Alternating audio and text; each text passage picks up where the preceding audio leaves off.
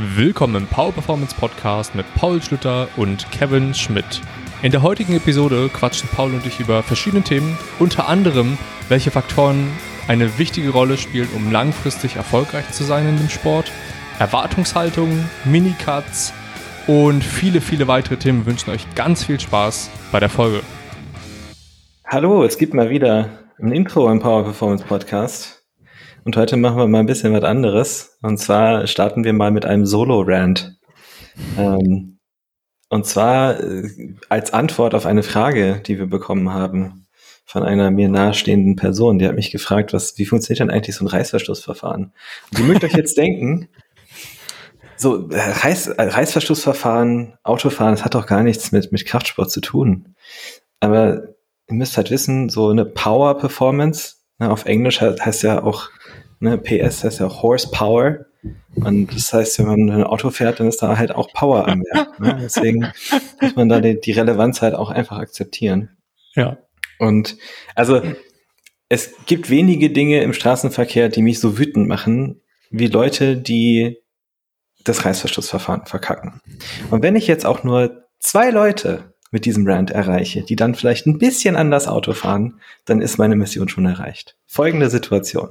Wir fahren sechsmal die Woche zum Training und sechsmal die Woche, sowohl auf dem Hin- als auch auf dem Rückweg gibt's, ich glaube, auf dem Hinweg gibt's zweimal Reißverschlussverfahren und auf dem Rückweg auch.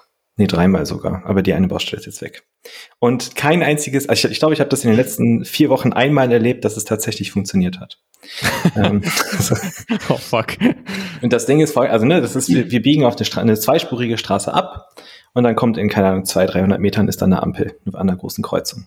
Und kurz vor der Ampel ist die linke Spur abgesperrt, weil da Bauarbeiten sind. So, was machen die Leute? Sie stellen sich von vornherein, wenn sie auf diese Straße abbiegen oder von der Kreuzung von der anderen Seite auf die zweispurige Straße fahren, ähm, nur auf die rechte Seite, wo keine Baustelle ist. Was dann dazu führt, dass der Verkehr sich dort staut und die Kreuzung hinten blockiert, vor allem im Berufsverkehr, während die linke Spur komplett arschfrei ist.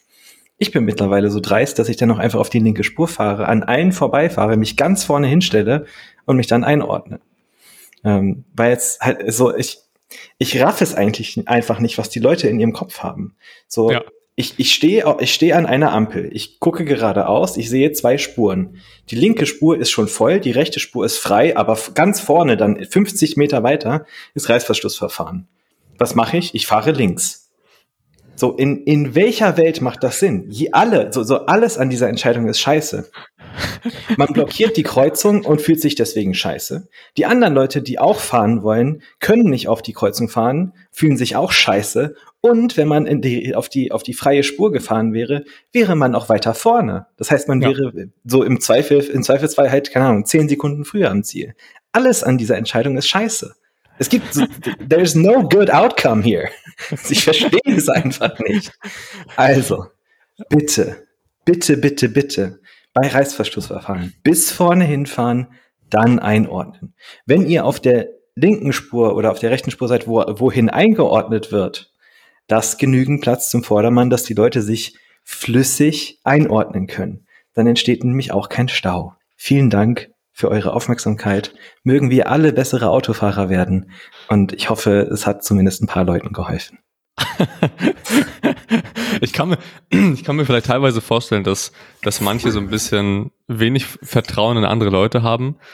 Also, und deswegen nicht bis ans Ende fahren auf der linken Spur, die du jetzt gesagt hast, und deswegen mhm. sich früher einordnen, weil sie denken, die Pisser, die lassen mich sowieso nicht rein, weißt du? Und gut, wenn sich das jeder denkt. Wahrscheinlich, weil sie selber die Pisser sind, die keinen anderen reinlassen, weil sowas. Safe. es ist halt einfach, es ist halt einfach ein, ein es, ja. Abgrund. Und es führt halt immer nur zu Scheiße, ne? Es ist immer, immer kommt Scheiße ja. bei raus. Ja, Safe. aber wie gesagt, ich, ich bin, ich bin da mittlerweile komplett stumpf einfach auf der freien Spur bis nach vorne, ordne mich dann ein. Und also ich glaube, bisher hat mich, ja, ich glaube, bisher hat mich einmal einer nicht reingelassen, so. Und da habe ich halt ordentlich, es war ein Taxifahrer, da habe ich auch ordentlich Hupe gegeben, so. Ähm, aber es ist, ich, ich ich denke mir halt so, die Deutschen haben die, die äh, ausführlich, eine der ausführlichsten Führerscheinausbildungen der Welt und kriegen sowas nicht, sowas super Simples nicht geschissen. Es ja. ist unglaublich einfach. Viele fühlen sich dann vielleicht ähm, denken, die müssen zu viel Kontrolle abgeben, wenn sie nur aufgrund der anderen dann einfädeln können und dann suchen sie lieber vorher schon die Situation, selber die mhm. Kontrolle zu nehmen und einzufädeln. Äh, aber gut, ja, dann halt die Kreuzung zu blockieren und das dann genau perfekt halt. Ne? Ich habe also jetzt mal ohne Scheiß, ich habe das hier hier in Bonn ist das richtig schlimm. Ähm, dann waren wir auf dem Weg zu einem zu einem Konzert und da war eine, eine große Kreuzung mit äh, äh, Autos aus vier Richtungen und die eine Richtung, in die wir wollten, war so eine äh, Baustelle auf einer Brücke. Das heißt nur eine Spur in jede Richtung, alle anderen Straßen zweispurig in mhm. jede Richtung. Äh, was natürlich sowieso dann auch schon zu Stau geführt hatte. Ungelogen, ich bin drei Ampelzyklen ganz vorne stehen geblieben, weil die Kreuzung voll war. Und die Leute von den anderen Seiten sind trotzdem weiter draufgefahren. so nach, nach fünf Minuten habe ich, also habe ich dann gesagt, so, ich, ich fahre, ich muss jetzt so, ich kann hier nicht einfach den ganzen Tag stehen bleiben, warten, bis der Verkehr sich auflöst. Ja. Äh, und bin, bin bei Grün losgefahren und dann kam von links noch einer in seinem Cabrio Ah, ist über Rot gefahren und hat sich ungelungen quer auf meine Fahrspur gestellt und musste dann nochmal auf den Bürgersteig fahren und dann nochmal rückwärts fahren, also nochmal noch mal wenden, damit er in die richtige, in unsere Richtung fahren konnte. Krass. Das ist so frech, ne? Das ist so frech. Einfach. Es ist so rücksichtslos. Ich, ich verstehe es manchmal einfach äh, überhaupt nicht. Ja. Scheiße. Das war ein gutes ich, Intro. Ja, ich, ich glaube auch mal eine etwas andere Überleitung, ähm, aber du hast die, den Zusammenhang ja schon, schon definiert, die ja. Pferdestärke. Ähm, und jetzt können wir auch mal so ein bisschen zu weiter Kraft-relateden Sachen über, überleiten. ähm, und zwar wollen wir direkt mit der ersten Frage reinstarten, ja, ne? Ja. Hm, Paul, was sind denn Tricks, um bei dem warmen Wetter im Training nicht zu sterben? Also, würde mhm. ich, bevor du das mal antwortest, was für warmes Wetter? also, ja, sind wir selber schuld, wenn wir die Frage so lange haben liegen lassen. Ja, stimmt halt echt, ja gut. okay. ähm, ja, also ich denke, für dieses Jahr wird das wahrscheinlich gegessen sein, außer es kommt irgendwie nochmal so ein guter Spätsommer irgendwann im September. Ähm, also mal, mal angenommen, dass Dinge wie äh, Wasserzufuhr und Nahrungszufuhr geregelt sind, ähm, dass direkte Sonneneinstrahlung einigermaßen vermieden werden kann. Das ist ja im, Kraftsport jetzt kein so großes Thema. Falls ja, auf jeden Fall eine, irgendeine Art der Kopf, Kopfbedeckung. Was man auch machen kann, äh, was jetzt, also wo es ein bisschen trickreich wird, in Anführungszeichen, äh, ist, man kann sich eine, eine Kühlbox nehmen oder eine Kühlbox im Gym irgendwie organisieren äh, und da ein Kopftuch oder ein Handtuch reinlegen zwischendurch, dass man sich einfach mal in den Satzpausen ein kaltes Tuch auf den Kopf legen kann oder auf den Nacken äh, das kann ganz angenehm sein. Äh, was auch nice ist, tatsächlich, so eine alte Sprühdose nehmen, keine Ahnung, von so einem Fensterputzmittel oder man nimmt so aus, äh, aus dem Obi, kauft man sich so eine Sprühdose, so eine Sprühflasche für Pflanzen, einfach mit Wasser befüllen und sich halt immer mal wieder so ein bisschen ansprühen. Das ist echt, echt angenehm. Und dann gibt's halt, also wenn es jetzt wirklich extrem sein sollte und man wirklich, ähm, also und es keine Ventilatoren in dem Gym gibt, was sowieso eine Grundlege, finde ich, eine Grundausstattung sein sollte. Ja. Äh, da kann man sich halt so ein Hand, so einen Mini, Mini-Ventilator mitnehmen, den man in der Hand hält, ein bisschen ins Gesicht pusten oder so. Ähm, und wichtig, also was mein, meiner Erfahrung wichtig ist, egal wie platt man ist, nicht hinlegen bei der Hitze. Mhm. Auf jeden Fall höchstens sitzen. Im Idealfall bleibt man die ganze Zeit stehen. Aber wenn man sich einmal hinlegt, dann macht der Kreis auch gerne mal einen Abklapper. Das kann ich nicht empfehlen. Hast du selbst, ähm, wow, hast du selbst schon stark negative Erfahrungen gemacht, was Krafttraining angeht und äh, so Warmtemperaturen oder eher wenig? Also, dass es die Leistung beeinflusst, ja, natürlich. Aber ich, ich glaube, ich bin da auch ein bisschen abgehärtet. Wir haben ja, ich habe ja in, in Sri Lanka damals äh, Fußball gespielt in der Schule und 35 Grad und 95 bis 100 Prozent Luftfeuchtigkeit plus Abgase so. das ist halt äh, das war dann, ja. ja. also seitdem, sag ich mal, und das ist ja Ausdauersport, ist ja, glaube ich, nochmal eine andere Kiste. Ne? Ja. Ähm, da hatten wir dann eher so Probleme, wie dass die Leute, die bei uns Track and Field, also Leichtathletik gemacht haben, vor allem die Läufer, ne, da, die haben dann bei uns trainiert und sind dann zum Beispiel nach, äh, nach Kathmandu in Nepal geflogen für ihr Turnier, was natürlich ein paar Höhenmeter sind äh, oder in Südindien auf einmal bei 40 Grad und Trockenheit, dann, dann ihre Rennen laufen mussten. Da sind dann immer wieder Leute bewusstlos geworden. Ne? Aber ähm, so, ich, die, die Hitze in Deutschland, solange ich einen Ventilator habe, ein bisschen was zu trinken, juckt mich das nicht so. Ist halt ein bisschen mehr anstrengend, aber ganz im Ernst, ja. bei Kraftsport ist da echt, äh, juckt mich.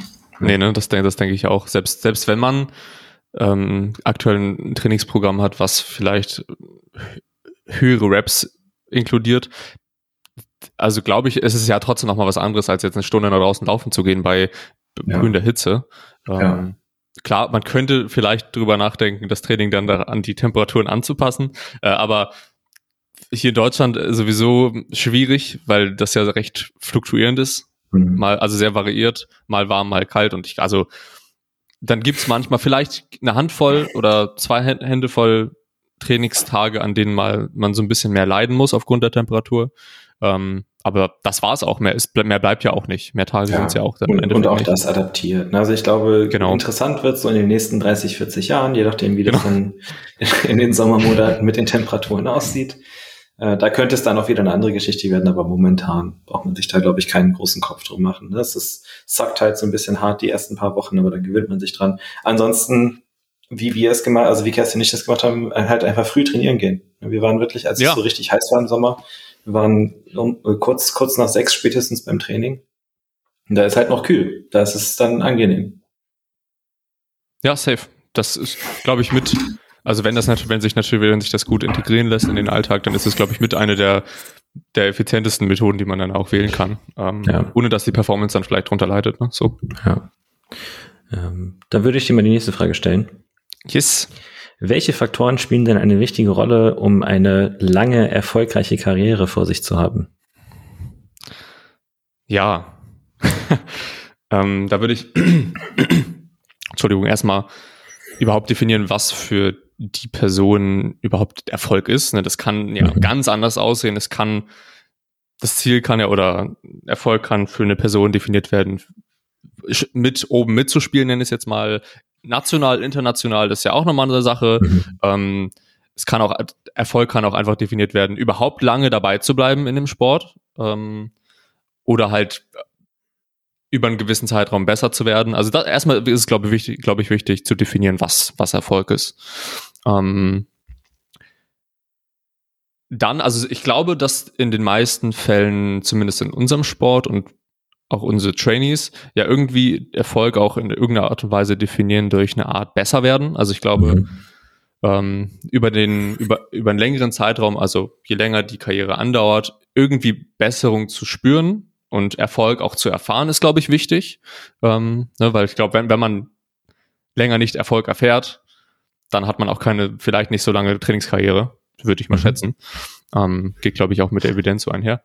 Dann, was meiner Meinung nach wichtig ist, lang, langfristig super wichtig ist, ist immer, dass das Training in den Alltag zu integrieren, ähm, in den Alltag und auch in die Zukunftspläne. Also ähm, vielleicht vor allem relevant für, für jüngere Leute, die vielleicht noch im Studium sind und so weiter und sich gerade erst so Gedanken machen, ähm, wie, oder sich vielleicht auch keine Gedanken machen, das kann ja auch sein, wie dann die Zukunft aussieht, ähm, ob dann der Job oder wie auch immer, was sie in Zukunft machen wollen, überhaupt mit Training gut verein, ob sich das gut vereinbaren mhm. lässt. Vor allem auf dem Niveau, wie sich Erfolg für die langfristig definiert. Wenn man in der mhm. Weltspitze mitspielen möchte, aber gleichzeitig irgendwie zukunftsmäßig was anstrebt, wo man vielleicht, keine Ahnung, 80 Stunden die Woche arbeitet, mh, hm, ah, mhm. weiß ich nicht. Also da sollte man vielleicht so, ja, die, die Boxen auf jeden Fall mal checken, sich so ein bisschen hinterfragen und analysieren, okay, was will ich denn überhaupt in Zukunft? Ähm, und mit, also, weiterer Aspekt, der mir so, der mir so noch einfällt, ist, eine gute Mischung zu, also um langfristig den Sport zu machen, muss man ja eine gewisse gute Bindung zu dem Sport haben, beziehungsweise den Sport auch mögen. So mhm. bis zu einem gewissen, es das heißt nicht, dass man immer Spaß haben muss, aber man, man, muss den Sport ja irgendwie mögen und auch eine gewisse Bindung zu dem Sport haben. Allerdings vielleicht auch nicht eine zu harte Bindung zu dem Sport haben. Also ein bisschen, also ne, was wir öfter schon angesprochen haben, eine eher facettenreiche Identität zu haben, die nicht nur sportbedingt ist oder sich nur auf dem Sport ausruht, ähm, sondern halt, wie gesagt, facettenreicher ist, damit es da nicht irgendwie zu Burnout kommt, falls Burnout eine, überhaupt ein Problem ist bei uns in dem Sport. Wäre vielleicht auch mal eine interessante Sache zu fragen. Ähm, würdest du, bevor wir da vielleicht gleich weitergehen, äh, weil wir gerade da sind, würdest du ja Würdest du sagen, dass Burnout auch in unserem Sport relevant ist? Ja. Im Vergleich zu anderen Sportarten? Ja. Ja. Okay. Ähm, Also ich, ich, ich wüsste gar nicht, ob ich überhaupt sagen würde, dass zwischen, also wenn wir von Leistungssport sprechen, ähm, mhm.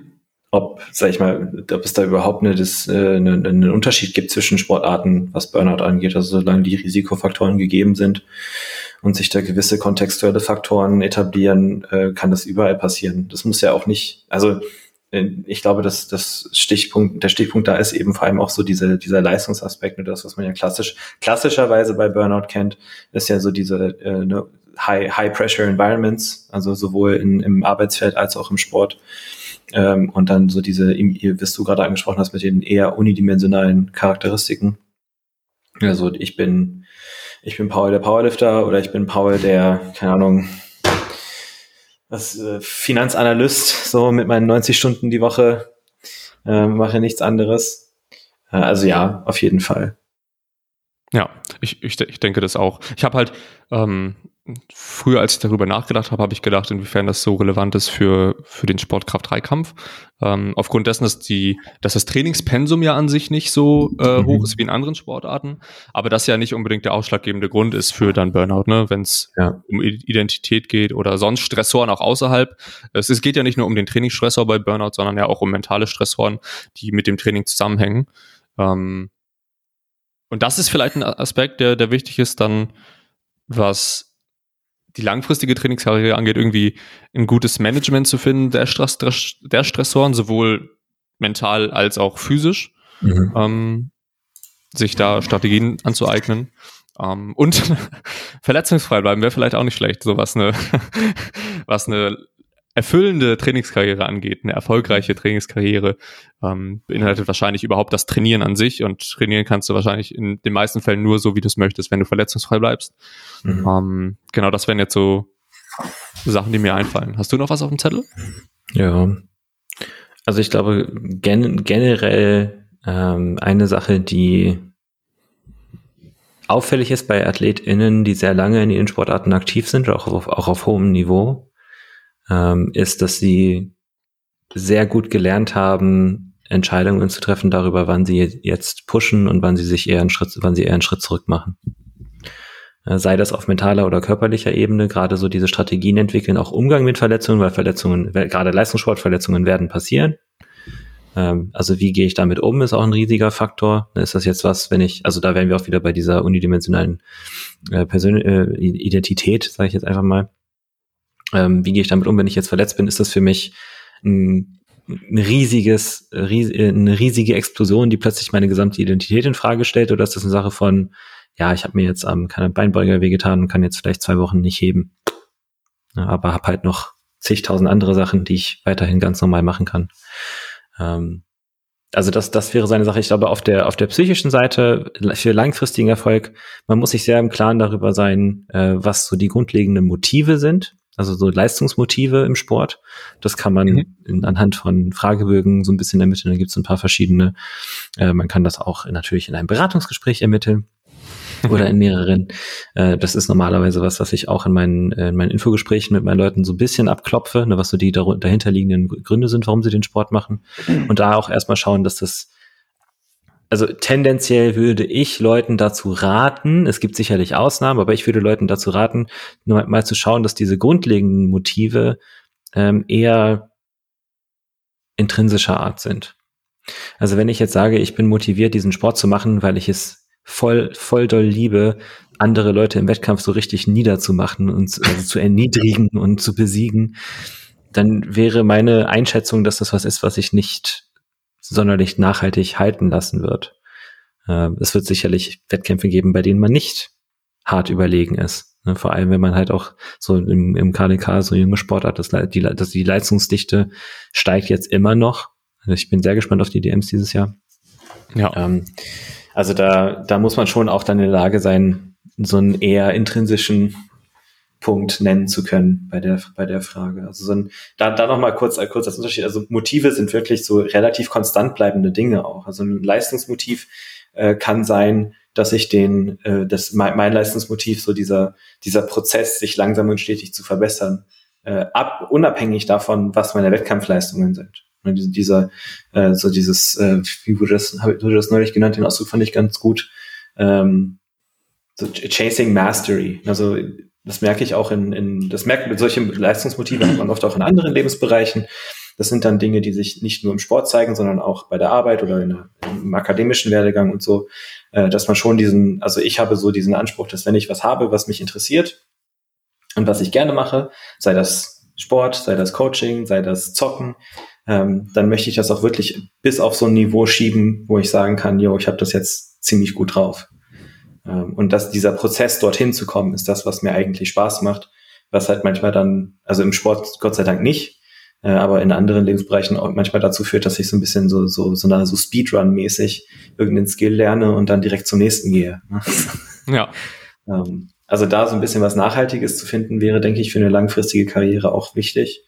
Ähm, und dann, was, was du auch, auch schon angesprochen hattest, diese äh, Übergänge zwischen den verschiedenen Lebensabschnitten. Wir wissen wir ja beide sind sehr kritisch für, ja. äh, für das, für das dabei, dabei bleiben im Sport. Also wie integriere ich den Sport jetzt, wenn ich Student bin? Wie mache ich das, wenn ich dann arbeitstätig bin? Wie mache ich das, wenn ich dann vielleicht eine Familie gründe und Haus kaufe, äh, Überstunden arbeiten muss und so weiter und so fort, weil gerade in unserem Sport dabei bleiben und regelmäßig trainieren ist, ist alles. Ne? Wer, wer regelmäßig trainiert und das über einen sehr langen Zeitraum macht, der wird am Ende stärker sein als die Leute, die immer nur mal wieder ein halbes Jahr trainiert haben.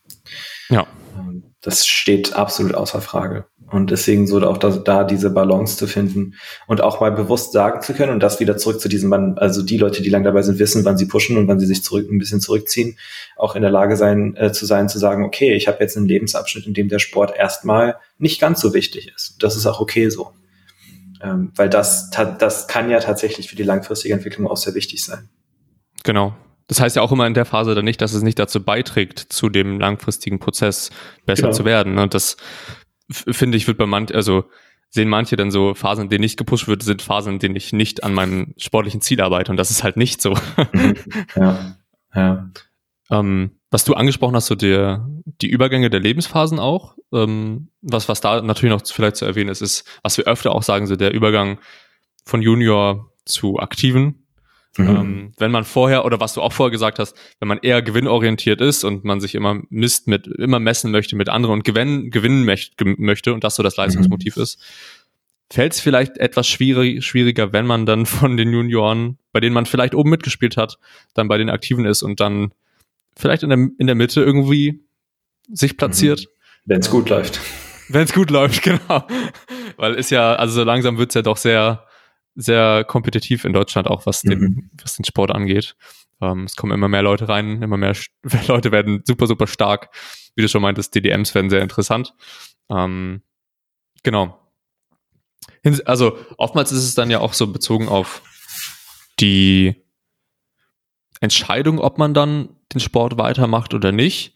Ähm, ist es dann, also soweit ich das weiß, was, was, die, was die Evidenz angeht, ist es oft so eine, eine Kosten-Nutzen-Bilanz, ähm, also die man dann für sich selbst vielleicht auch nicht aktiv, aber unbewusst so stellt, dass wenn man aus dem Sport rausdroppt, eher, dass eher die Kosten überwiegen. Ne? Wenn es zum Beispiel jetzt Leben, neue Lebensabschnitte sind, ähm, man den Fokus dann darauf shiftet, akademisch mehr weiterzukommen, dass dann vielleicht der Sport ein bisschen nachrichten und man denkt so, ah, okay, ich brauche mehr Zeit für meinen akademischen Werdegang und dann fällt der Sport vielleicht hinten rüber. Ähm, dass wenn man langfristig in dem Sport dabei bleiben möchte, man auch eine, also eine gewisse Bindung immer da sein muss, glaube ich mhm. zumindest. Also man sollte sich nicht komplett disengagen, also nicht komplett, würde ich sagen. Mhm. So. Teilweise ja, natürlich. Dieser, dieser Wiedereinstieg dann natürlich äh, schwierig ausfällt, ne? Ja. Ähm, wenn du, gerade wenn du eine längerfristige Pause. Ich meine, wenn man jetzt sagt, keine Ahnung, ich habe jetzt richtig klasse Klausurenphase und Bachelor oder genau. Masterarbeit und muss jetzt in den nächsten sechs Wochen zwölf Klausuren schreiben und das Ding fertig ja. kriegen, dann könnte man, ne, könnte man wahrscheinlich sagen, okay, wenn das, also wenn das so jetzt für einen festgelegten Zeitraum ist und man sagt, ich brauche jetzt diese Zeit, um dann danach wieder einsteigen zu können, dann würde ich sagen, ja, okay, alles easy. Genau. wenn man jetzt sagen, wenn man jetzt sagen würde, ich mache jetzt erstmal Pause und steige dann wieder ein, wenn ich wieder Bock habe, ja. ist halt so, mh, hm. Wahrscheinlich nicht. Bist du dir sicher? genau. ähm, ja, okay, ich glaube, da haben wir eine Menge, eine Menge abgedeckt. Also was ich vorhin noch hatte, was du meintest, auch der, ich meinte ja verletzungsfrei bleiben, du meintest Umgang mit Verletzungen, ne, auf, auf jeden Fall. Dann, wie du meintest, das wird nicht vermeidbar sein, dass man sich irgendwie verletzt.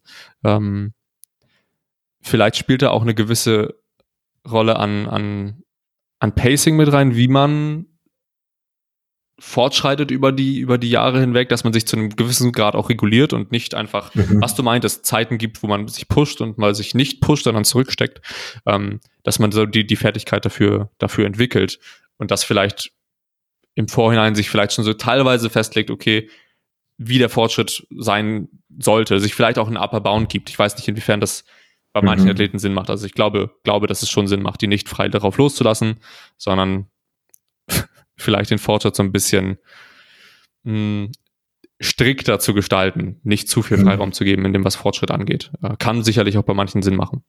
Ja. Alright. Nächste Frage.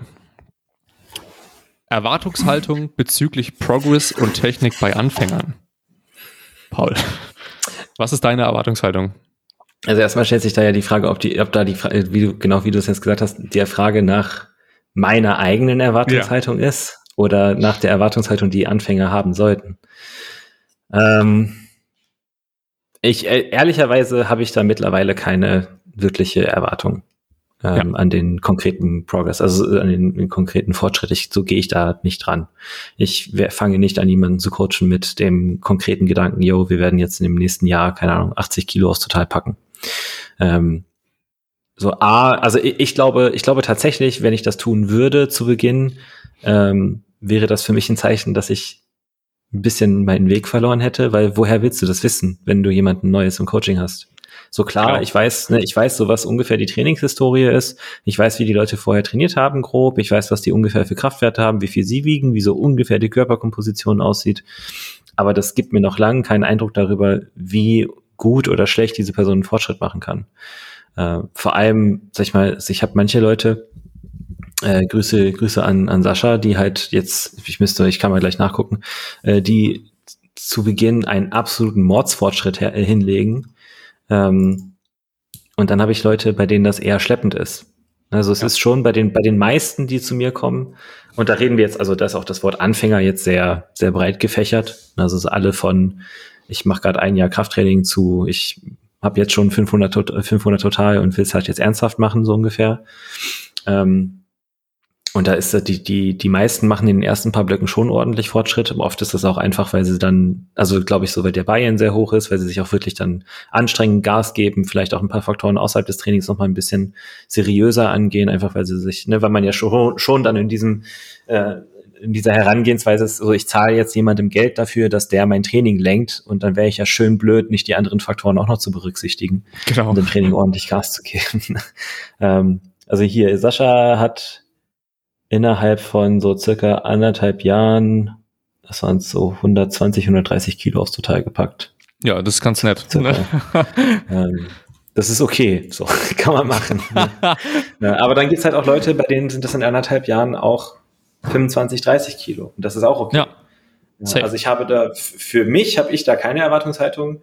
Äh, meine Priorität ist, dass ich dafür da bin, die Leute in diesem Prozess zu begleiten, dafür zu sorgen, dass ich ihnen die, die Tools an die Hand gebe, um den Prozess in die Richtung zu bewegen, in die sie gehen wollen. Gegebenenfalls auch hier und da mal so ein bisschen Richtung vorgebe und sage hier, also so, also wenn ich das metaphorisch darstellen würde, quasi so ein bisschen in die, in die eine oder andere Richtung so ein ganz bisschen anstupsen oder anschieben. Also geh mal vielleicht ein bisschen weiter links, so hier, dahin.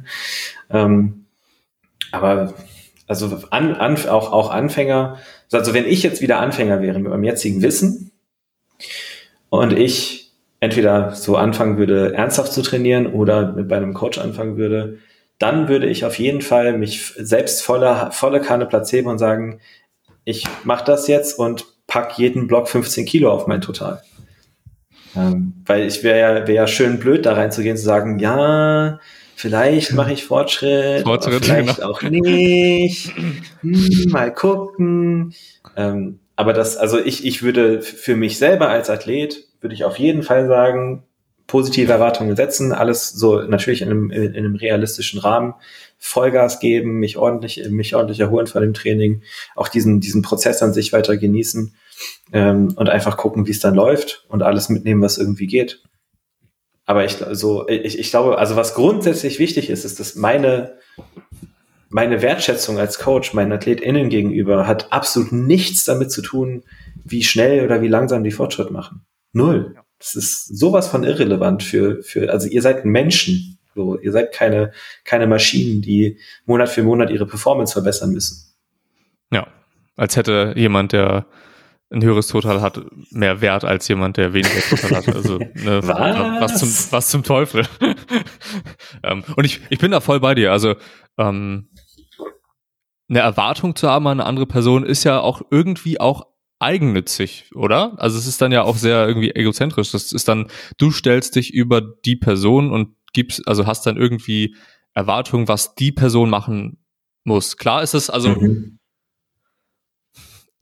unser Job ist es ja auch, die Leute dann vielleicht in gewisse Richtung zu lenken, aber es ist ja nicht, wir erwarten ja nicht, dass diese Person jetzt XY handelt. Das wäre ja, das stellen wir uns ja auch selber nur in den Vordergrund, finde ich. Ähm, das ja. macht ja, das ist. Ja, ja sehe seh ich, aber ich finde, man kann ja schon, also ähm, wie gesagt, dieser, dieser Grundsatz, dass meine, meine Wertschätzung und meine, meine, sag ich mal, Aufmerksamkeit meiner, meinen Leuten gegenüber davon nicht abhängig ist, ist klar, aber ich bin schon der festen Überzeugung, dass man, sage ich mal, man kann die Leute schon so ein bisschen ködern.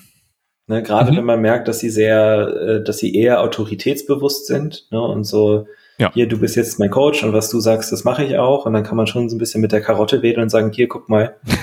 ähm, ich glaube, ich glaube, das wäre realistisch. Oder versuch mal, genau, lass, ja. lass uns doch mal so, ich, auf jeden Fall in den nächsten sechs Monaten ist das drin. So, das ist realistisch. Gerade wenn ich die Leute schon mehrere Blöcke bei mir habe und man das schon, schon ganz gut einschätzen kann, ähm, dann schiebe ich die Sachen schon so rein. Vor allem bei denen, die nicht so gut darin sind, ihre eigenen Entwicklungen realistisch einzuschätzen. Ähm, dass man auch einfach diese, also vor allem so dieses, also es geht, geht, geht deutlich zurück zu so regelbasiertem Verhalten, dass man, dass sich die AthletInnen über die Jahre so aufbauen, ne? wenn X, dann Y. Ich kann ja, wenn ich, wenn ich wenig geschlafen habe, dann kann mein Training nichts werden. Oder wenn ich, ja, genau. äh, ne, wenn ich, wenn ich nicht, nicht genau eine Stunde vom Training Carbs gegessen habe, dann ist meine Leistung im Eimer. Und also, das ist ja, ist ja immer wieder faszinierend, was sich Leute für Regeln um ihr Training und um ihre Leistung herum aufbauen, wo ich dann auch immer so sage, so sei doch, sei doch einfach mal offen dafür, dass es auch mal anders laufen kann ähm, weil das, sich, sich selber konstant mit selbsterfüllenden Prophezeiungen ins Training zu schmeißen, äh, Nicht gut. Da, da läuft man auf der Stelle. Ne? Das ist, ja. wenn ich so viele Bedingungen dafür habe, dass mein Training gut laufen kann, das, da kenne ich ja mit so, mit so einem Klappbuch, was von Schulterhöhe bis zur, bis zum Boden reicht, mit einer Checkliste ins Training gehen, teilweise. Ja, safe. Ähm, und da auch einfach so eine gewisse Offenheit für zu kreieren und auch eben dann bestimmte Leistungen, die wir ja objektiver beurteilen können als die selbst, als realistisch darzustellen. Dass ich zum Beispiel sage, natürlich vollkommen, vollkommen realistisch zu sagen, dass du 50, dieses Jahr 50 Kilo auf dein Total packst. Why not? So, nenn, genau. nenn mir Gründe, warum nicht. Das ist dann auch mal so die, die gute Gegenfrage, wo die Leute gerne auch mal ins Straucheln kommen. Warum denn nicht? Was spricht denn dagegen in deiner Wahrnehmung von dir selbst? Warum kannst du denn dieses Jahr keine 50 Kilo auf dein Total packen? Nenn mir die Gründe. Ja, also ich bin da voll bei dir. Ich, ich, bin da voll bei dir. Ähm, nur, nur so, was, was ich dazu noch sagen wollte, ist, ja, also das in die Richtung lenken, bin ich voll bei dir. Das also so das, das gewisse Ziel zu stecken, dass mehr drin ist oder das ähm, in der Person zu erfachen, äh, entfachen, mhm. dass da mehr drin ist. Auf jeden Fall, aber es ist ja da nicht so, dass du auch 100% erwartest, dass es unbedingt eintreten muss, oder? Also das ist ja wieder so ein bisschen. Nö, nö. Genau. Das, Ziel das meine ich ja so, wenn das, wenn das nicht genau. passiert, ist halt, ist mir genau. der Person gegenüber egal. Das, ja, genau. das ändert absolut nichts an meiner Wertschätzung, wenn das nicht, wenn das nicht erreicht wird. Ähm, aber ich, ich meine, man muss da ja auch vorsichtig sein, ne? Wenn das da, was, was da vielleicht ein ganz gutes Konzept ist. Grüße gehen raus an das Bundesinstitut für Sportwissenschaften, bisp.de, da gibt's schöne Fragebögen aus der Sportpsychologie, da kann man auch gerne mal den ähm, äh, AMS Sport heißt der, glaube ich. Ja, AMS Sport. Das Fragebogen kann man machen, kann man auch da, also die Auswertung und so ist auch alles auf der Website.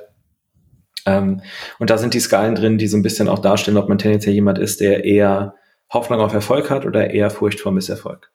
Und bei den Leuten, die tendenziell, also die, die zu Furcht vor Misserfolg tendieren, ist das ein bisschen gefährlicher als bei den Leuten, die zu Hoffnung auf, äh, Hoffnung auf Erfolg tendieren. Weil wenn ich eher, wenn ich, sage ich mal, solche solche Ziele oder solche Leistungssituationen eher als Bedrohung wahrnehme, dann ist natürlich so eine extern geäußerte Erwartung eher noch ein Druckfaktor, als dass es ein unterstützender Faktor ist. Also wenn ich als Coach weiß, okay, die Person tut sich mit Misserfolg, hat eher Angst vor Misserfolgen, als dass sie sich auf Erfolge freut, ähm, dann bin ich damit natürlich auch ein bisschen vorsichtiger.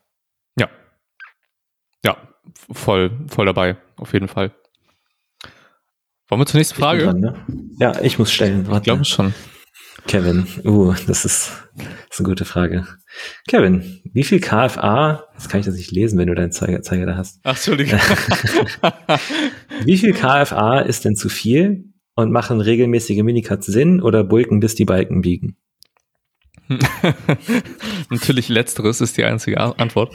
Also ähm, ich würde das vor allem davon abhängig machen, wie der Athlet oder die Athletin ähm, sich mit dem derzeitigen Körpergewicht und Körperfettanteil fühlt. Also wenn die Person unwohl ist und selber ähm, Bedenken ausstößt, beziehungsweise eigentlich ein bisschen vom Körpergewicht runtergeht, dann bin ich der Letzte, der sagt, nee, wir werden jetzt noch ein bisschen mehr reinschaufeln, dass der Fortschritt weiterläuft, weil das geht halt dann auch nicht Hand in Hand mit gutem Fortschritt weiterhin. Also das soll dienlich sein, was die Person jetzt für sinnig erachtet oder nicht. Klar, wenn man im Vorhinein schon einen gewissen Plan mit dem Athlet oder der Athletin festgelegt hat, dass man sich ungefähr in der Gewichtsklassenrange aufhalten möchte, dann kann man das natürlich auch so planen, dass man gewisse Minicuts einplant, um dem Ziel zu entsprechen. Ähm, genau, das sind so die, die Szenarien, denen es meiner Meinung nach Sinn macht. Vielleicht kann man noch den Faktor hinzuziehen, wenn eine Person vielleicht stark übergewichtig ist, ähm, ein wenig zu hinterfragen, ob, also hinsichtlich gesundheitlicher Bedenken so ein bisschen zu hinterfragen und dann darauf hinleitend vielleicht eine Diät zu starten. Genau, das wären jetzt erstmal so meine Gedanken dazu. Ähm, ich kann gerne meinen Senf dazugeben. Ich habe nämlich ein bisschen was zu sagen. Gerne. Ähm, ich glaube, dass das ist zumindest momentan meine Wahrnehmung, das ist eine sehr junge Wahrnehmung, also sie mag sich noch ändern, aber ich glaube tatsächlich, dass das Verständnis über Minicuts in der deutschen Szene noch sehr, sehr gering und oft falsch ist. Ähm, kann ich, ich kann nicht, also alle Leute, die Minicuts für sich in Erwägung ziehen, kann ich nicht genug empfehlen, von Renaissance Periodization äh, haben sie neulich mit Mike Isotel zwei Podcast-Folgen über Minicuts gemacht. Unbedingt anhören. Ich kann jetzt auch nicht genau alles wiedergeben, aber so meine, meine Takeaways für mich waren, weil ich ja jetzt auch gerade vier Wochen mit Minicut gemacht habe und eigentlich ähm, auch genauso, wie es äh, wie es vorgesehen ist. Ähm, in den meisten Fällen sind also Minicuts grundlegend sowieso erstmal nur für Leute, die schon extrem gut darin sind, ihr Essverhalten, mit ihrem Essverhalten umzugehen und mit ihr, mit ihrer Ernährung umzugehen. Das heißt, wenn ich nicht an einem Punkt bin, wo ich so meine Ernährung durchweg bei einer 7 von 10 und höher einordnen würde, dann sollte ich keinen Minicut anpacken. Das ist so ein bisschen wie, wie jeder andere Skill ja auch. Wenn ich jetzt Touren lernen wollen würde, dann würde ich mich auch nicht direkt in die, Touren, in die Turnhalle mit, den, mit, dem, mit dem Nationalkader stellen und da versuchen, die Sachen umzusetzen. Ähm, also eine gewisse, eine gewisse Menge an Vorerfahrung ist da ultra wichtig. Gerade weil Minicut halt hart sein soll. Es sind zwei bis sechs Wochen. Also sechs Wochen sollte so die absolute Oberkante sein. Ähm, ne, und 1,25 Prozent vom Körpergewicht pro Woche ist, ist da die, auch die Oberkante. Und das ist viel. Das ist ein sehr, ja. sehr großes Defizit. Gerade bei Frauen. Äh, sehr, sehr schwierig, auch in dem Zeitraum, was äh, zum Beispiel Fettzufuhr angeht. Da muss man unglaublich aufpassen. Also bitte, bitte, bitte mit dem Minicut super vorsichtig sein. Wenn ihr sowas machen wollt, auf jeden Fall nochmal informieren. Strukturell sind die eher empfohlen als, sag ich mal, so, also Mike hat zwei Szenarien beschrieben. Auf der einen Seite so Temporary Improved äh, Aesthetics, glaube ich, war es, TIA. Mhm. Ähm, Im Sinne von, ich habe jetzt in sechs Wochen einen Strandurlaub, möchte für den Strandurlaub bisschen besser aus, aussehen als jetzt, nehme dafür die Leistungs-, den Leistungsabfall in Kauf und mache Minicut. Das ist Szenario 1. Szenario 2 ist, ich habe jetzt gerade einen Aufbau gemacht, meine Körperkomposition, also mein KFA ist ein bisschen hoch. Äh, ich möchte das verbessern, bevor ich meinen weiter, meinen nächsten, meine nächsten Aufbau, meine nächste Aufbauphase mache. Ähm, und er hat auch gesagt, so super erfahrene Leute können diese Sequenz, also Aufbau und Minicut zweimal machen, beim dritten Mal in den meisten Fällen absolut von ab, abzuraten. Also, und da, weil diese, weil diese aneinanderfolgenden Zeiträume einfach dann auch auf mentaler Ebene und physiologischer Ebene super, super anstrengend sind.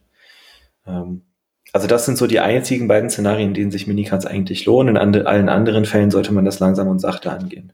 Auch da wieder eine Frage der Ausgangskörperkomposition. Ne, bin ich jetzt jemand, der mit einem 25er KFA rumläuft oder bin ich jemand, der mit einem 12er KFA rumläuft? Ne, was macht da wirklich Sinn? Mit Hinblick auf, genau. mit Hinblick auf Leistung sind Minicuts sowieso nicht zu empfehlen. Ähm, wer seine Leistung halten möchte in einem Cut, der macht keinen Minicut.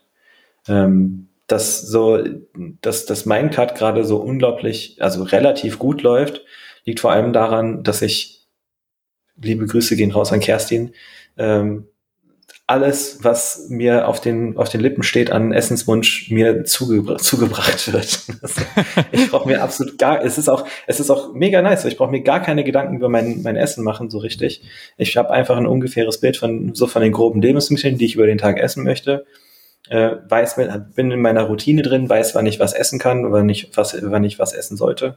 Habe genau meine Makros so gesetzt, esse jeden Tag dasselbe. Also ich habe jetzt wirklich seit, seit Wochen, ich esse einfach jeden Tag dasselbe. Es ist mega geil. Und ähm, stark ist denn, entschuldige, dass ich da rein, rein mhm. wie stark ist denn dein, dein Defizit aktuell? Es so geht, ungefähr. Also ich, ich bin jetzt, ich bin jetzt am Ende, wenn ich, wenn ich jetzt noch länger machen würde, würde ich wohl das Defizit auch nochmal erhöhen. Ähm, ich habe bei, wie viel habe ich angefangen? Also vor knapp dreieinhalb Wochen habe ich bei 96,7 angefangen, bin jetzt bei 94. Okay. Ähm, also so irgend, irgendwas ist, ist, ist die, meine Be Alltagsbewegung schwankt auch sehr doll, gerade weil wir den, den Hund von meinem, von meiner Schwester zu Besuch haben. Äh, also irgendwas zwischen 700 und 1000 Kalorien am Tag würde ich schätzen. Ja. So okay. Nur, nur das wollte ich vor allem auch für die ZuhörerInnen mal so ungefähre Range führen, Minicut, also für eine Diät als Minicut, dass das dann doch tendenziell ja. höher ist auf ne, Minicut beinhaltet ja. schon, dass das Defizit tendenziell höher ist als bei ja. einer ausgedehnten Diät. Ne? Ähm, ja.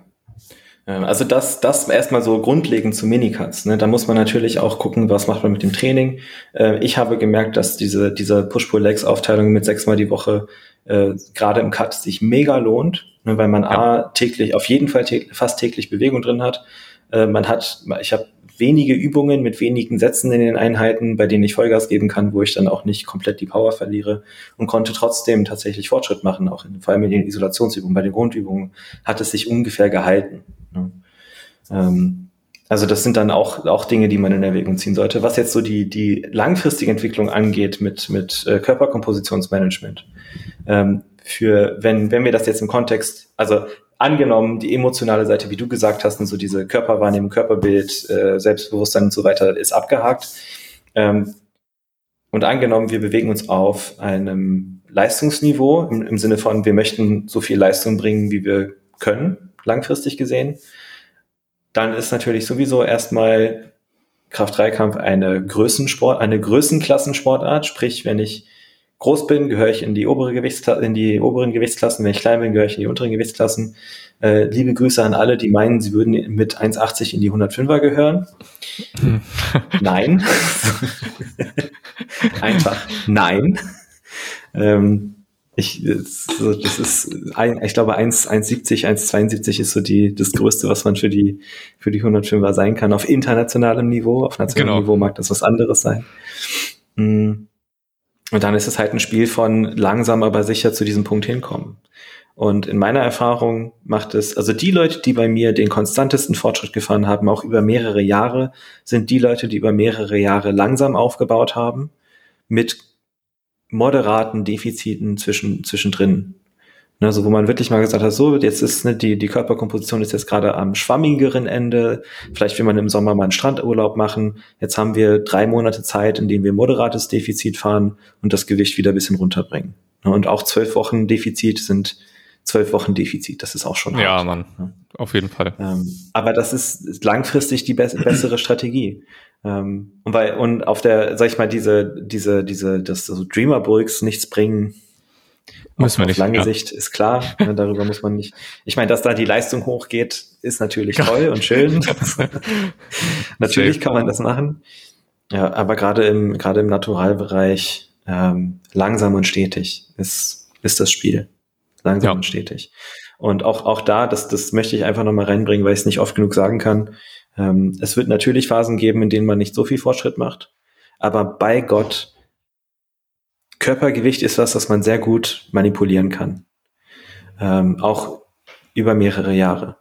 Und wenn ich jetzt Leute hier sitzen habe, die sagen oder die mir schreiben ne, und vielleicht ins Coaching kommen wollen und die dann sagen so, hey, ich habe jetzt in den letzten anderthalb, zwei Jahren keinen Fortschritt gemacht, dann ist meine, muss eigentlich die erste Frage sein, was wiegst du jetzt und was hast du damals gewogen? Und wenn da kein Unterschied ist, dann liegt die, das Thema offensichtlich auf dem Tisch.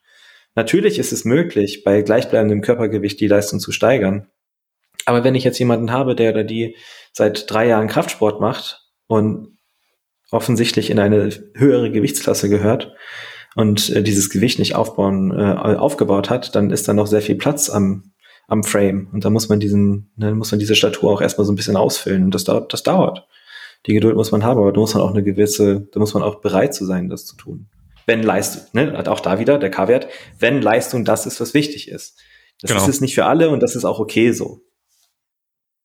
Ja, finde ich, finde ich gut, dass du, dass du das auch nochmal zu sprechen gebracht hast, dass, weil Gewicht ja was ist, was man recht gut kontrollieren kann bei uns, dass, dass man es auch bis zu einem gewissen Grad dann auch kontrollieren sollte oder man dann halt auch zielentsprechend das Ganze halt anpasst. Weil ich, ich sehe das bei, bei vielen, ähm, genau das, was du, was du meintest, wenn der Fortschritt nicht läuft und man dann mal fragt, wie ist denn so die, der Gewichtsverlauf war die letzten ein, zwei Jahre und der konstant gleich war, ja, dann ist das ein, ein sehr, sehr starker Faktor, wieso das wahrscheinlich so ist, dass der Fortschritt ja. nicht so war. Ähm, ein, Aspekt, der mir noch so ein bisschen ja, den, den ich noch mit reinbringen wollte, ist, äh, ich weiß nicht, ob du ähnliches auch schon mal selbst wahrgenommen hast. Ich kenne es von mir, wenn ich eine sehr lange Zeit in einem Überschuss bin ähm, und auch stetig vielleicht minimal das steigt, was ich dann essen muss, um zuzunehmen. Ähm, ja, dass es mir hinten raus vielleicht schwerer fällt, dann auch in einem Überschuss zu landen, weil ich schon so lange in einem Überschuss bin und das einfach viel ist zu essen. Ähm, mhm. So, und dann kann man das Ganze natürlich auch kombinieren, wenn sowieso, also es ist ja auch ein Tick Unwohlsein dann mit dabei, wenn man seinen Überschuss nicht gut erreichen kann, sondern nur mit starkem Reinfressen mhm. und sowas. So, dann kann vielleicht auch ein, äh, ein Minicard oder eine kleine Diät, um also wieder ein bisschen Hungergefühl zu haben, vielleicht nicht schlecht sein, so in die Richtung. Ja, ähm, ja. Das hat, äh, genau. meinte Mike tatsächlich auch so dieses, diese ähm, Beziehung zum Essen und auch dann mal wieder, also gerade so am Ende eines, eines langen Aufbaus, ne, wenn es auch wirklich schwerfällt, die ganzen Kalorien reinzukriegen, ähm, also sprich nach so 16 bis 20 Wochen, dann auch mal wieder Minicard einbauen, so dann, dann freut genau. man sich ja fast drauf, mal wieder weniger zu essen. Und am Ende ja. des Minicards freut man sich dann auch wieder drauf, mehr zu essen. Ja, genau, 100 Prozent.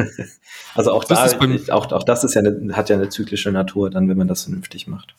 Auf jeden Fall. So ist es bei mir gerade. Ich war jetzt eigentlich so die letzten zweieinhalb Jahre in einem, in einem Aufbau und bin jetzt mhm. rausgekommen so bei 105,5, 106 mhm. Kilo äh, und habe mich jetzt Anfang der Woche dazu entschieden, ähm, aufgrund auch so ein bisschen Unwohlsein, auf jeden mhm. Fall. Ähm, dann aber auch, weil ich extreme Probleme hatte, so viel zu essen, weil mhm. es ist gerade recht viel Arbeit, dann auch immer noch mit dem Hund raus und das Training, der, also der Verbrauch ist recht hoch und dann habe ich das immer nicht so gut gemanagt bekommen. Ähm, bin ich jetzt auch in einer, in der Phase mit dem Defizit, das auch ein Tick höher mhm. ist, so ausfällt Richtung 800 Kalorien Defizit ähm, und freue mich jetzt nicht so viel essen zu müssen und freue mich auch jetzt immer auf die Mahlzeiten. Das ist immer recht mhm. schön, sich auf Essen zu freuen und nicht so, boah, jetzt schon wieder sich so viel, so viel reinzuscheppern. Ähm, mhm. Das macht schon, schon Unterschied. Ganz, ganz witzig. Ich hatte direkt nach, nach einem Tag, an dem ich weniger gegessen habe, hatte ich einen Gewichtsdrop von den 105,5 auf 102,5. Mhm. ja. Alles klar. Erstmal einmal so richtig den, den Daumen geleert. genau. Schön. Ähm, ja, ja, das ja, ist der Klassiker. Ne? Das ist, wenn einfach das, das Essensvolumen runtergeht, dann ist, dann kommt natürlich erstmal ein großer Job.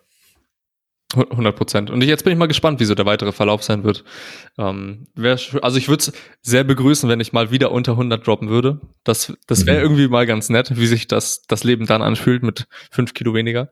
Äh, mal gucken, ja. um dann halt auf jeden Fall noch Potenzial zu haben. Erstmal die 105er wieder ganz gut auszufüllen.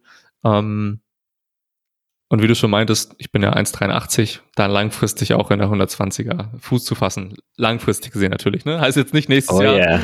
Oh yeah. aber, aber halt langfristig. Ähm, Alright, wollen wir noch eine Frage machen? Ja. Ja, ne? Okay. Schiebt, also an dich gerichtet, schiebt ihr eure Mhm. Aufmerksamkeit für eure Athleten angepasst auf die Phasen, in denen sie gerade sind?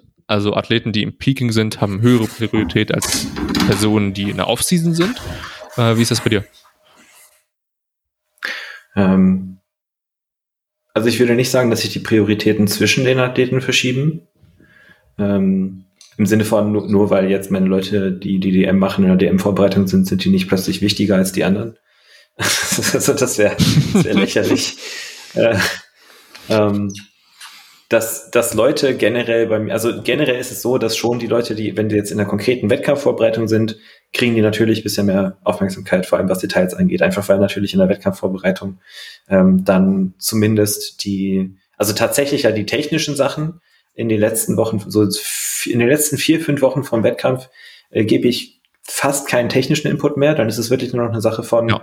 sind die Lifts wettkampfkonform, ist das Setup möglichst effizient, gibt es irgendwelche Sachen mit dem Equipment, die vielleicht nochmal berücksichtigt werden müssen. Das sind so die wichtigsten Fragen, die es in der Wettkampfvorbereitung für mich angeht, weil wenn ich die, äh, wenn ich die Videos schaue, ähm, ne, und das in der, in der Offseason ist dann natürlich schon Technik eher im Fokus, dass man halt sagt, ne, hier bei der, bei der Beuge mit dem Knievorschub nehmen wir uns jetzt mal sechs Wochen Zeit, da ordentlich dran zu arbeiten. Ne, versuchen wir mal die, die und die Sachen und gucken, wie das läuft. Ähm, aber ja, also die, die Leute, wenn sie bei mir in der Wettkampfvorbereitung sind, egal ob das jetzt eine DM ist oder eine LM ist, da bin ich dann schon auch ein bisschen, habe ich schon ein bisschen genaueres Auge drauf. Ähm, vor allem auch, was so deren eigene Wahrnehmung des, äh, des, des jetzigen Standpunktes im Prozess angeht. Ähm, vor allem bei den Leuten, die vielleicht noch so die ersten paar Wettkämpfe machen, ne, weil dann kommen ja so, da- also das Thema hat, hatte ich jetzt in letzter Zeit öfter, also diese Klassiker von, oh, ich bin in einer Wettkampfvorbereitung und auf einmal fühlt sich alles schwer und scheiße an und dann bin Ja. ich verunsichert und dann bin, bin ich als Coach da und kann sagen, das ist genau so, wie es sein Alles soll. gut. Das Genau. so muss, so muss das.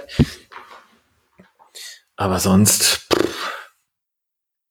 Ich sehe es also genauso. höhere Priorität anderen gegenüber nicht, aber ich so ich, ma- manchmal mache ich dann halt auch das Angebot äh, halt auch frequenter die also so kleinere Anpassungen im Training zu machen. Ich mache ja normalerweise in vier Wochen Blöcken, aber gerade wenn es jetzt eine Wettkampfvorbereitung ist, natürlich mache ich dann so, wenn es wenn es in der Peak ist, wäre es schön blöd an einem Plan festzuhalten, wenn jetzt zum Beispiel die Ermüdungsmarker super hoch sind und Genau. äh, vier Wochen vorher schon zig Wehwehchen wieder da sind, dann sollte man schon eher nochmal sich Zeit nehmen, ein bisschen die Belastung entsprechend zu steuern. Aber sonst passt das eigentlich. Ja, ich sehe das, sehe das, sehe das wie du, dass es dann auch einfach situationsbedingt ist, dass die, ähm, dass von den Athleten und Athletinnen vielleicht auch einfach mehr Austausch Mhm. gefragt Ja, wird oder einfach mehr, Fall.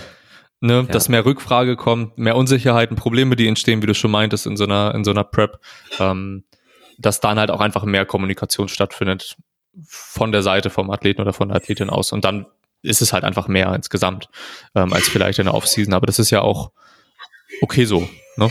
Dafür, dafür sind wir ja auch da in bestimmten Phasen dann ähm, mit den Problemen und Unsicherheiten dann zu, zu handeln. Genau, aber sonst Priorität verschiebt sich ja natürlich nicht, dass dann die Leute jetzt der, hin zur DM, da ist der volle Fokus und die anderen, ja, die, die müssen jetzt erstmal vier Wochen noch warten, bis ich denen Wie, wieder antworte. Du machst, Band- du machst Bending Bars und nicht die DM, bist mir egal. So. Genau. Ach, fuck. Äh, ja, genau, also auf jeden Fall nicht. So, das bloß nicht. Das wird, das wird jetzt eine, eine witzige Zeit, ne? So die, das ist jetzt alles vor der Tür. Wir haben jetzt dieses Wochenende, also morgen starten wir den Aufbau für die Masters DM. Die start, findet ja hier in Greifswald statt. Ah, okay, Und- cool. Morgen aufbauen, Samstag von neun bis neun Scheiben stecken, dann Sonntag von neun oder von zehn bis 17 Uhr Scheiben stecken. Boah. Das wird richtig knüppelig. Das Wochenende darauf dann Bending Bars. Ähm, Mhm. Wie viele Leute hast du, Woche die starten? Urlaub. Äh, ich habe auf dem Bending Bars sechs Leute, die starten.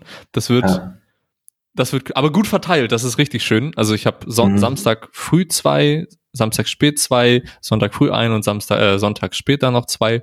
Das verteilt sich recht gut und das sind so auch Gruppen, die sich schon kennen und supporten wollen. Das ist also, es wird, wird richtig cool. Ähm, Ja. Dann die Woche darauf ist Urlaub. Die Woche darauf ist ja dann Junioren-DM. ja, DM. Ja. Genau, und dann die aktiven DM darauf. Das wird was. Vor allem ist bei, mir immer so das Ding, du liegst ja sehr zentral, äh, wo du wohnst. Ich wohne ja wirklich, ja, ich bin in Bonn, ich bin auch am Arsch der Welt. Ja, Also wenn aber jetzt, ich bin wenn weit die von jetzt in. Greifswald wäre, dann würde ich auch Ja, genau. Stunden fahren. Ja, genau. Aber weißt du, ich brauche nach Göttingen fünfeinhalb, Würzburg Mhm. acht und Kassel fünfeinhalb, sechs, so in die Richtung. Mhm. Also das wird, das wird auch nicht so weit in den Norden zieht. Ehrlich. Das, das hast du davon, dass du jeden Tag frische Me Meeresluft schnuppern darfst. Genau, ehrlich. Aber das wird cool. Also ich freue mich, freue mich schon riesig. Du hast, so wie es sich bei Ja. dir rausgehört hat, hast du auch ordentlich Lust auf die Deutschen, ne? Ja, mega. Also bei der, bei der Junioren-DM habe ich drei. Ähm, die sind auch alle in derselben Gruppe, aber jeweils einer im A, B und C Flight. Das wird mies, anstrengend. Uh, Ähm, na, weil ich ja schon eigentlich gerne im Warm-Up-Bereich sein würde, wenn so die letzten Warm-Ups gemacht werden, spätestens, auch was das Timing und so angeht. Muss ich dann Genau. gucken, wie das mit dem, mit dem Coaching an der Plattform direkt äh, sich vereinen lässt, weil das geht natürlich vor. Ähm, bei der aktiven DM habe ich, glaube ich, sieben oder acht StarterInnen puh. verteilt, irgendwie so. Ähm, aber auch über viele verschiedene Gewichtsklassen. Äh, also Okay. das sollte auch einigermaßen, also ja, anstrengend, klar, aber es sollte einigermaßen in Ordnung werden. Da mache ich mir jetzt keinen, keinen großen Kopf. Es ist halt natürlich auch einfach, ich, ich habe so Bock, mal wieder auf den Wettkampf zu betreuen. Das wird, Ja, das wird schon geil. Ähm, ich bin auch sehr, sehr gespannt auf die Leistungen, was so, was so alles, alles dieses Jahr auf einmal rauskommt und wie viel getestet wird. Bin ich auch gespannt drauf. ja, ehrlich. Es war ja jetzt, war ja jetzt lange Testpause. Und äh, wie wir beide wissen, ist das ja schon im, im BVDK auch immer mal wieder so ein Thema. So ein Thema. Ähm, aber eine Sache, die sich jetzt positiv herausgestellt hat, ich habe mir die, also den, den Zeitplan von der Junioren DM, ich hoffe, dass sie es bei der aktiven DM ähnlich machen werden. Sie Ja. haben, ich glaube, bis, bis auf eine Gruppe haben sie Equipped und Raw-Gruppen komplett getrennt voneinander. mhm. Und das ist sehr, sehr gut, glaube ich. Weil ich glaube, es wäre unglaublich chaotisch im Warm-Up-Bereich, wenn du Leute hast, die, also gerade gerade beim Bankdrücken äh, und beim Beugen, ich glaube, beim Heben nimmt sich das nicht so viel, erfahrungsgemäß. Ich war ja schon mal auf einer Equipped äh. Ähm, also gerade Beu Beuge und Bank stelle ich mir das schon chaotisch vor, wenn sich gleichzeitig Equipped und Raw-Leute warm machen wollen. Ja, das Also ja, kenne ich auch gut Ich aus glaube, es war auch irgendwie bei der bei Jugend, w, äh, weibliche Jugend äh, bis, was ist die, die 52er? Ist es 52er? Mhm. Ich bin mir gar nicht sicher, ja. Äh, also 47er und 52er, da ist irgendwie eine Mischgruppe, weil es nur acht Starterinnen sind oder so. Ja. Äh, also das, Das ist- das ist in Ordnung. Was natürlich auch cool ist, mal sozusagen, ist ja, ähm, ich bin mir nicht sicher, aber es ist die erste DM, wo die, die Frauen am Sonntag dran sind und nicht am Freitag. Ja, ne? Mhm. Auch mal ganz nett. Natürlich überraschend, dass sie das, dass sie jetzt auch mal so einen guten Step wählen. Ja. Habe ich halt einfach auch nicht mit Ach. gerechnet. Ja, ach, ich, ich glaube, hier ist doch jetzt der, der Tim Konrads ist doch jetzt Genau, ähm, das stimmt. Vorsitzender. Ich glaube, der macht das schon gut. Der, der hat, der Ja. hat den, hat sein, hat sein Herz am rechten Fleck und alle so die, äh, die meisten Kontakte, die ich mit ihm bisher hatte und was ich so von ihm mitbekommen habe, war äh, überwiegend positiv. Ich denke, der wird den, der wird den Verband schon in, eine- in die, in eine gute Richtung bewegen, auf jeden Fall. Das denke ich auch. Auf jeden Fall. Ähm, alright. Ich glaube, dann haben wir eine gute, eine gute Folge beisammen. Yes. Ähm, ich hoffe- noch ein bisschen was über für nächstes Mal. Genau, wie immer. immer noch was übrig. Dann reden wir im, Win äh, im Winter dann auch nochmal darüber, wie die warmen Temperaturen, was man da machen kann. Alles klar. Äh, auf jeden Fall danke fürs Zuhören an alle. Äh, wenn ihr Fragen habt, Themenwünsche, Gastvorschläge, was auch immer, dann schreibt Paul oder mir, wo auch immer, Mail, Instagram oder was auch immer. Äh, repostet die Folge gerne, lasst uns ein bisschen Feedback da und hört unsere anderen Folgen auch. Ich habe manche von manchen habe ich gehört, dass die jetzt erst ansetzen mit den neuesten Folgen und die Mhm. älteren Folgen nicht hören. Hört euch die älteren, die alt, alten Folgen an, die sind cool. Ja. Ja, sind schon echt gute dabei. Auf jeden Fall. Alles klar, Paul, danke, dass du dabei warst. Macht's gut. Ciao, ciao. Tschüss.